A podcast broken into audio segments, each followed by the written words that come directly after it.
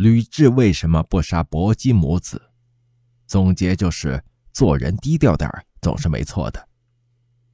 吕后这个名字对很多历史爱好者来说都不陌生。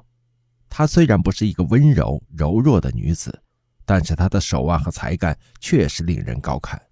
刘邦在位的时候，她和刘邦在铲除功臣方面配合的天衣无缝。后来吕后摄政时，又大肆诛杀刘氏诸侯，可谓是心狠手辣。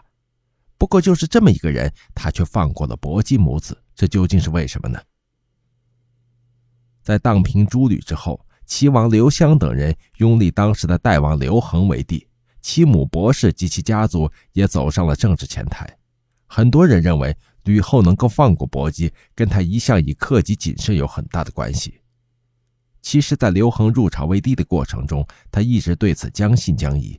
为了保险，刘恒先行让自己的舅父薄昭随使者进京，在得到确切的回复后，他才轻车简从向长安进发。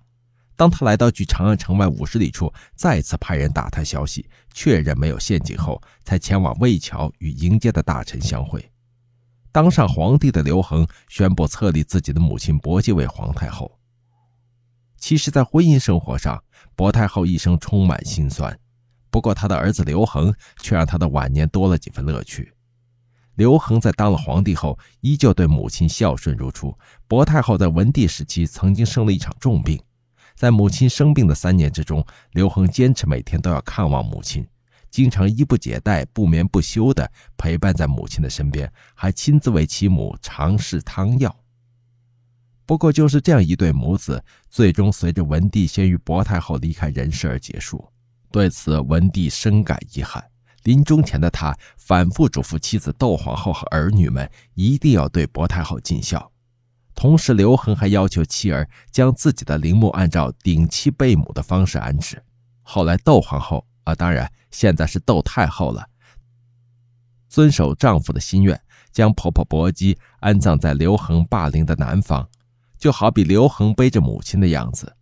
吕雉曾经残忍地杀害了骊姬母子，到了今天都让人感觉毛骨悚然。然而，就是这样一个狠毒的女人，却是薄姬的恩人。